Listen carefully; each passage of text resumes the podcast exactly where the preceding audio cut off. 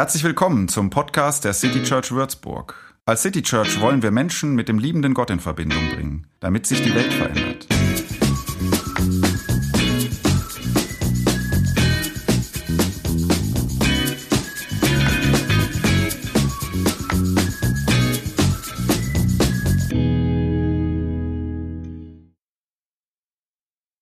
So, wann hast du das letzte Mal im Zelt übernachtet?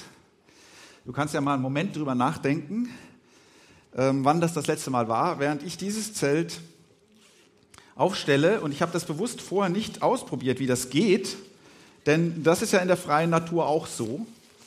Man macht es genau dann zum ersten Mal.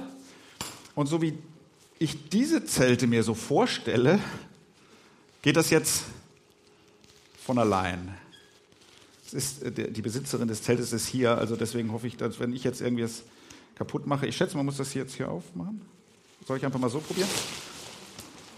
Ja, okay. Ja, das, äh, das geht viel geiler, als ich dachte. Also hier ist sozusagen dann vorne, oder? Ja, also wann hast du zum letzten Mal in einem Zelt übernachtet? Ähm, man kann das ja lieben, ne? Diese einfachste Form, ähm, in Gottes großer, weiter Welt zu übernachten. Ähm, sozusagen direkt auf äh, seiner Erde zu liegen, den Sternenhimmel über sich, den man nicht sieht. Das ist irgendwie, hat was Ursprüngliches. Du bist durch diese dünne Wand getrennt von äh, Gottes Natur, von den Geräuschen da draußen, von den anderen Geschöpfen. Man kann das lieben, man kann das auch hassen. Besonders wenn diese anderen Geschöpfe Stechmücken sind, Bären oder wenn in Gottes äh, schöner Natur der Regen auf dieses Zeltdach fällt und dieses Zeltdach in schöner Präzision das Wasser in deinen Schlafsack leitet. Wenn es schon beim Aufbauen schwierig ist, dem Ding eine Zeltform zu geben. Zelten. So ein Zelt, dieses wahrscheinlich nicht, obwohl das schon relativ professionell aussieht. Aber es gibt das ja so in Hightech-Form, ne, das dich auf 7000 Metern durch den Schneesturm bringt. Ähm, es gibt das aber auch in Form der 80er Jahre, wo es, sagen wir mal, in den 80er Jahren seine besten Tage hatte und wenn du heute drin liegst, dann kann dieses Zelt gar nichts mehr für dich tun. Da ist der kleinste Nieselregen nachts dein Ende. Man kann Zelten lieben, und man kann es hassen. Es gibt auch noch Schlimmeres als Regen übrigens und Bären und so. Vielleicht erinnerst du dich an ähm, Zelten bei Festivals. Du bist der, der schon müde im Zelt liegt, aber deine Freunde sind noch wach. Freunde und Alkohol, das ist noch gefährlicher als du ahnst, was in dieser brandgefährlichen Situation jederzeit passieren kann, wenn einer deiner Freunde auf lustige Ideen kommt, während du schon schlafen willst. Zelten kann schön sein, aber der Weg zur Tragödie ist immer ganz nah. So würde ich mal Zelten beschreiben. Paulus schreibt im zweiten Korintherbrief vom Zelten und er schreibt vom Sterben. Und ganz am Ende wirst du den Link, vielleicht jetzt, wenn ich den Text vorlese, schon verstehen, zumindest in dem, was ich dann sage, den Link zu dem Text von Linda gerade hören. Ich lese das mal vor, 2. Korinther 5. So gleicht der Körper, in dem wir hier auf der Erde leben, einem Zelt, das eines Tages abgebrochen wird. Doch wir wissen, wenn das geschieht, wartet auf uns ein Bauwerk, nicht von Menschenhand errichtet, sondern von Gott, ein ewiges Haus im Himmel. In unserem irdischen Zelt seufzen wir weil wir uns nach der Wohnung sehen, die aus dem Himmel stammt. Und am liebsten würden wir den neuen Körper wie ein Gewand direkt über den alten anziehen. Denn nur dann, wenn wir den neuen Körper angezogen haben, werden wir nicht unbekleidet dastehen. Ja, solange wir noch in unserem irdischen Zelt wohnen, wo so vieles uns bedrückt, seufzen wir voll Sehnsucht, denn wir möchten den jetzigen Körper am liebsten gar nicht erst ablegen müssen, sondern den künftigen unmittelbar darüber anziehen. Auf diese Weise würde das, was sterblich ist, sozusagen vom Leben verschlungen. Gott selbst hat uns auf dieses neue Leben vorbereitet, indem er uns seinen Geist als Unterpfand und Anzahlung gegeben hat. Deshalb kann nichts und niemand uns unsere Zuversicht nehmen. Wir wissen zwar, solange dieser Körper noch unser Zuhause ist, sind wir fern vom Herrn. Denn unser Leben hier auf der Erde ist ein Leben des Glaubens, noch nicht das Leben des Schauens. Und doch sind wir voll Zuversicht. Und unser größter Wunsch ist, das Zuhause unseres irdischen Körpers verlassen zu dürfen und für immer daheim beim Herrn zu sein. Daher haben wir auch nur ein Ziel. So zu leben, dass er Freude an uns hat. Ganz gleich, ob wir schon bei ihm zu Hause oder noch hier in der Fremde sind. Denn wir alle müssen einmal vor dem Richterstuhl von Christus erscheinen, wo alles offengelegt wird. Und dann wird jeder den Lohn für das erhalten, was er während seines Lebens in diesem Körper getan hat, ob es nun gut war oder böse. Das ist der Text, der heute für diesen Sonntag vorgegeben war. Vorgestern habe ich äh, mit jemandem darüber gesprochen und ihr so grob erzählt, äh, worüber ich heute predigen werde. Und dann sagte sie sehr spontan diesen Satz, sinngemäß diesen Satz, dass wir sterben müssen, ist die größte Beleidigung unseres Egos. Also, dass es nicht anders geht, ne? als dass wir sterben müssen. Das ist uns ja schon klar. Und uns ist auch irgendwie klar, wenn man ein bisschen drüber nachdenkt, das Universum, das könnte ohne diesen Wechsel von Werden und wieder Vergehen nicht funktionieren. Das leuchtet uns schon ein. Man kann auch das akzeptieren lernen, dass es so ist. Aber dennoch ist der Tod eine ständige Frage an uns, wer wir denn eigentlich sind. Also wenn es dir so geht wie mir, dann, dann bist du dir selbst ziemlich bedeutsam. Und der Tod sagt, mit Verlaub, eigentlich, am Ende bist du nichts. Ich kann mich schon kaum noch daran erinnern, wer du mal warst. Irgendwann bist du, der jetzt ein jemand ist, nichts. Dostoevsky hat kürzlich 200 Jahre Geburtstag äh, gefeiert, hat er nicht, aber wir haben ihn gefeiert. Also der wurde 200 Jahre alt sozusagen. Dieser Mann hatte eine krasse Erfahrung in seinem Leben gemacht. Er hat seine eigene Hinrichtung überlebt. Also weil sie nämlich in letzter Sekunde, aber wirklich in letzter Sekunde oder in letzter Minute begnadigt, er, er begnadigt wurde. So. Und er lässt dann eine seiner Romanfiguren später dieses ein ähnliches Erlebnis machen. Und diese Romanfigur oder der, der Dostoevsky sagt dann über diese Romanfigur, ich glaube, das Buch heißt Der Idiot. Damit war es soweit, dass er nur noch fünf Minuten zu leben hatte.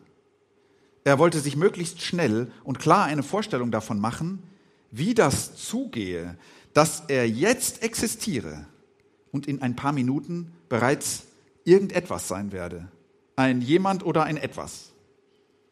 Er sagte, Nichts habe ihm während dieser Zeit größere Pein bereitet als der unaufhörliche Gedanke, wie aber, wenn ich nun nicht zu sterben bräuchte, wenn ich weiterleben könnte, ich würde dann jede Minute ein ganzes, in ein ganzes Jahrhundert verwandeln.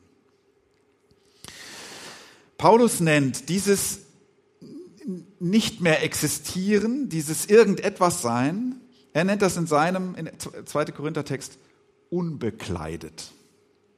Das ist ja ein schöneres Wort für nackt. Und Paulus fürchtet das. Das Nacktsein. Der Mensch fürchtet das. Dieser Körper, der heute noch lebt, der atmet, der pulsiert, der stoffwechselt, der fühlt, der liebt, der denkt, so. Dieser Körper, der birgt wie so ein Zelt unsere nackte Existenz und Zelte stehen nicht lang.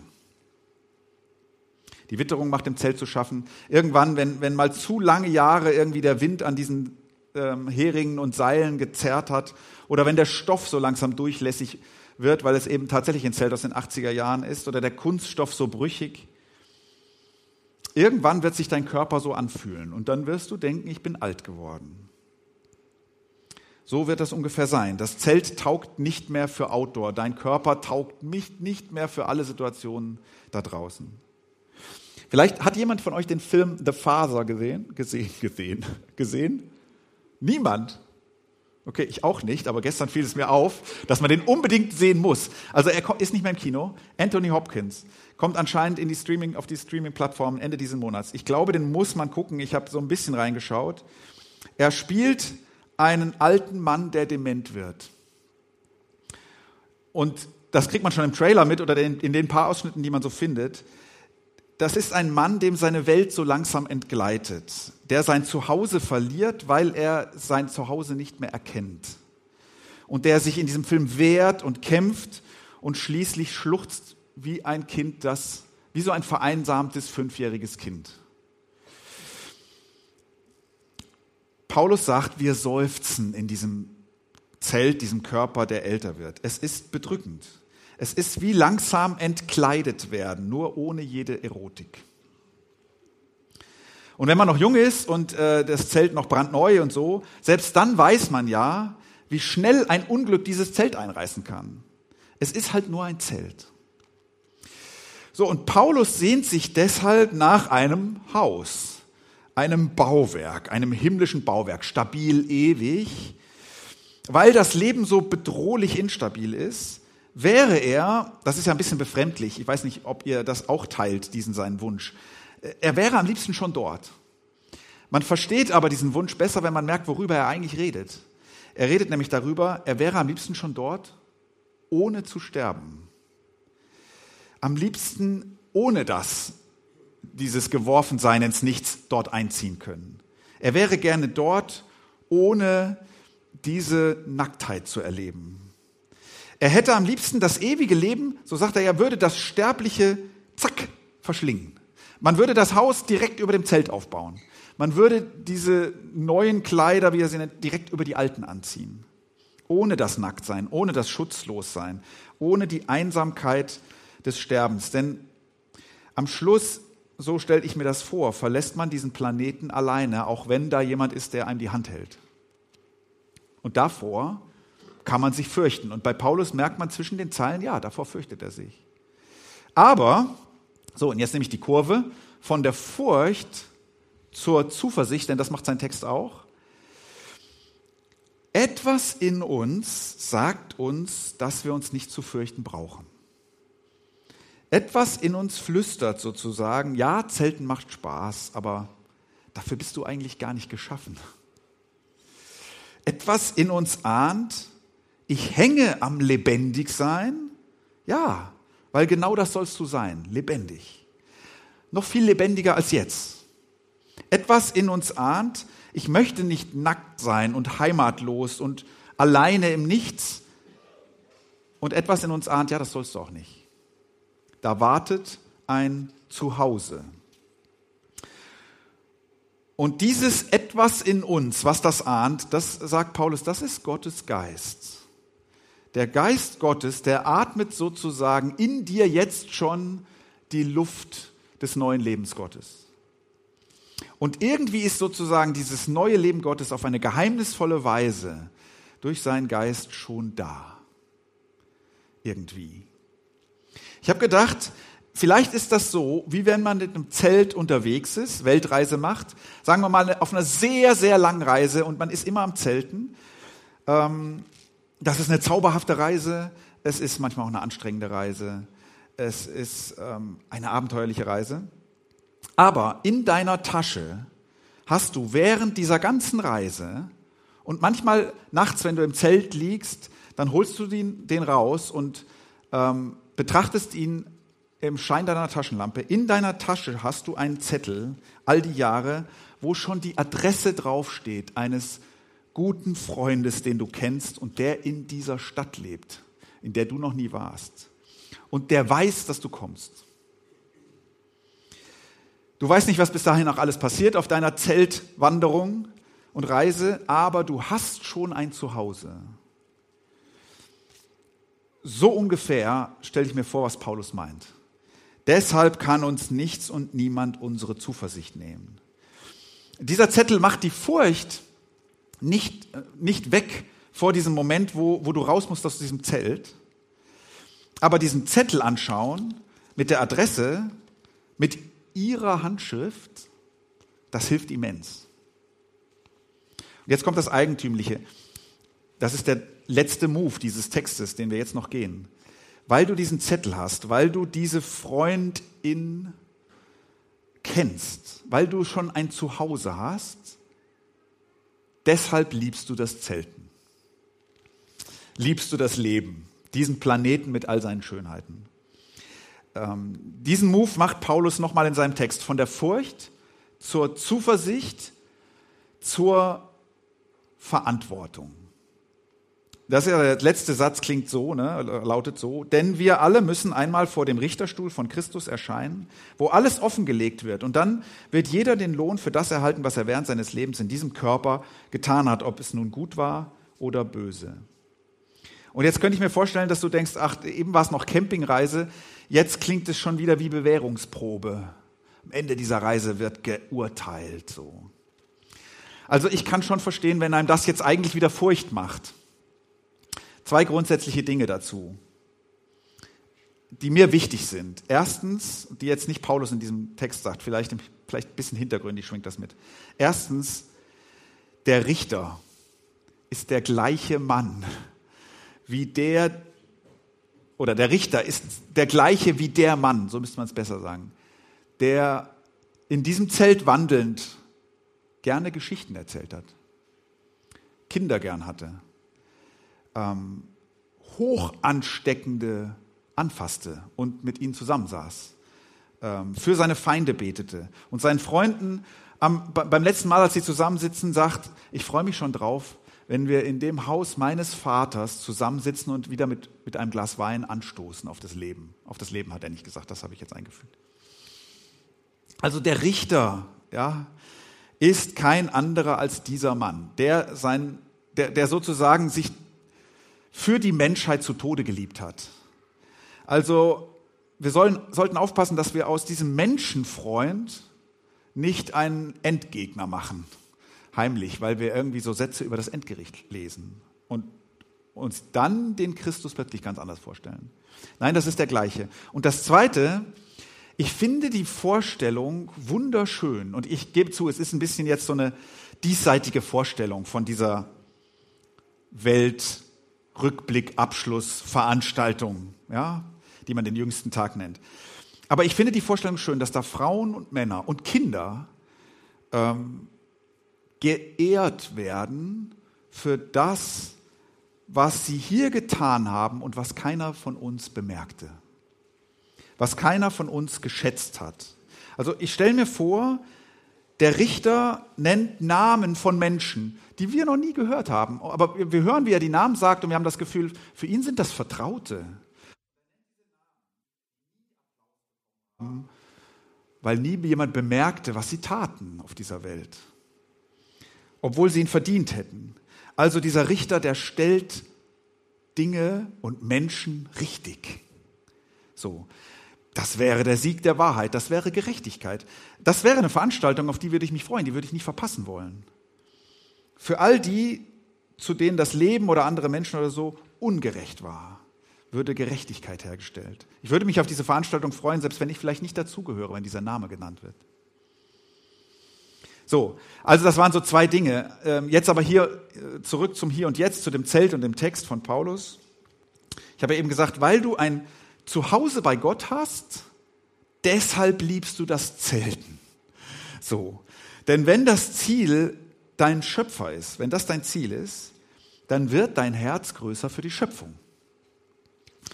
Ähm, ich würde gerne singen von der Schönheit deiner Werke. Denn wenn der Schöpfer eines Tages alles richtig stellt, heilt, ne, und meine Existenz dann eben nicht in diesem Nichts, in das es muss, verschwinden wird, eben nicht darin verschwinden wird, dann ist es nicht sinnlos, auf diesem wunderschönen und total ramponierten Campingplatz, den wir Erde nennen, äh, Gutes zu tun und im Zweifel dafür vielleicht sogar Böses auszuhalten oder so. Dann ist der Tod nämlich nicht der große Sinnvernichter, deiner guten Taten oder auch der, der große Auslöscher deiner schlechten Taten. Das ist das, was die allerersten Christen, zu denen Paulus zählt, so elektrisierte und so begeisterte. Also sie erleben diesen Mann, der gut war, zweifellos. Man könnte sagen, wären wir alle so. Ja, und der faszinierte. Und man folgte ihm nach. Und jetzt stirbt dieser Mann. Das Zelt wird abgerissen auf brutale Weise an einem Kreuz. Und, und du denkst, tja, letztlich hat auch bei dem die Sinnlosigkeit gewonnen. Und dann überwindet er, oder besser gesagt, Gott überwindet an ihm den Tod. Und die Christen elektrisierte der Gedanke, wenn das auch unsere Geschichte ist, dann ändert das ja alles. Dann sozusagen her mit dem Zelt, dann äh, auf in den Campingurlaub, dann rein in die Vergänglichkeit. Dann halte ich das Regenwasser im Schlafsack aus, dann trockne ich morgen meinen Schlafsack eben wieder in der Sonne oder erst nächste Woche, wenn dann die Sonne wieder scheinen sollte. Dann, dann lasse ich mir die Liebe zu diesem Leben, so brüchig das ist, nicht wegnehmen. Und dann handle ich mit Liebe zu dieser Welt, weil es seine ist, dessen, dessen Zettel ich hier in der Hosentasche habe und dessen Handschrift ich so liebe und den ich manchmal angucke, wenn mir diese Welt ein bisschen zu stürmisch wird. Dann lasse ich sozusagen, wie Dostoevsky sagt, jede Minute zu einem Jahrhundert werden. Ich versuche es jedenfalls. Oder dann höre ich mir so einen Text von Linda von der Schönheit nochmal an bei Spotify und lass mich davon inspirieren. Von dieser Liebe und auch diesem Leiden an diesem Leben, aber von diesem Gedanken, das hier, das hier ist wichtig. Gerade weil ich weiß, dass es vergänglich ist. So, wenn du manchmal denkst, das versuche ich ja alles, ne, so zu leben und ich versuche mich für das Gute gegen das Böse zu entscheiden und das, das kostet so viel. Ähm, ich bin ja auch nur ein Mensch und das hilft so wenig. Und schau dich doch um, Christoph, was bringt meine kleine gute Tat, wenn so große böse Taten dann alles wieder vernichten? Entweder ob du das jetzt global denkst oder einfach für deine kleine Welt oder Beziehungen oder Arbeitsstelle oder was auch immer. Das hier funktioniert doch nicht. Es reicht auch nicht, was ich tue. Und oft wird es überhaupt nicht bemerkt, es sagt keiner Danke. Dann wäre die gute Nachricht dieser Predigt, die und die gute Nachricht dieser, dieser Aufrichtung von Gerechtigkeit ganz am Ende, ja, es muss auch nicht reichen, was du machst. Wie auch. Aber es wird gesehen. Dein Schöpfer applaudiert. Und du bist das auch nicht, der diese Welt retten wird oder irgendetwas wieder Leben einhauchen muss oder irgendwen retten muss, sondern da ist jemand bei dir und in dir so wie du diesen Zettel dabei hast. Ähm, du hast die Adresse dieses jemandes, der bei dir ist. Und das hier ist seine Welt. Das ist sogar sein Zelt.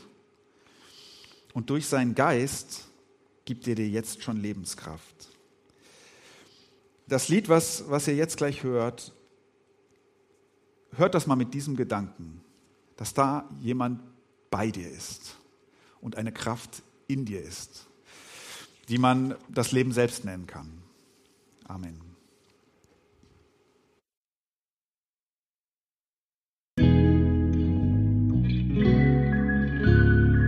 Mehr Infos zu dem, wer wir sind und was wir machen, kannst du unter citychurch.de nachlesen. Wenn du uns unterstützen willst, und wir brauchen Unterstützung, findest du Informationen dazu in den Show Notes oder unter citychurch.de-spenden. Vielen Dank und bis zum nächsten Mal.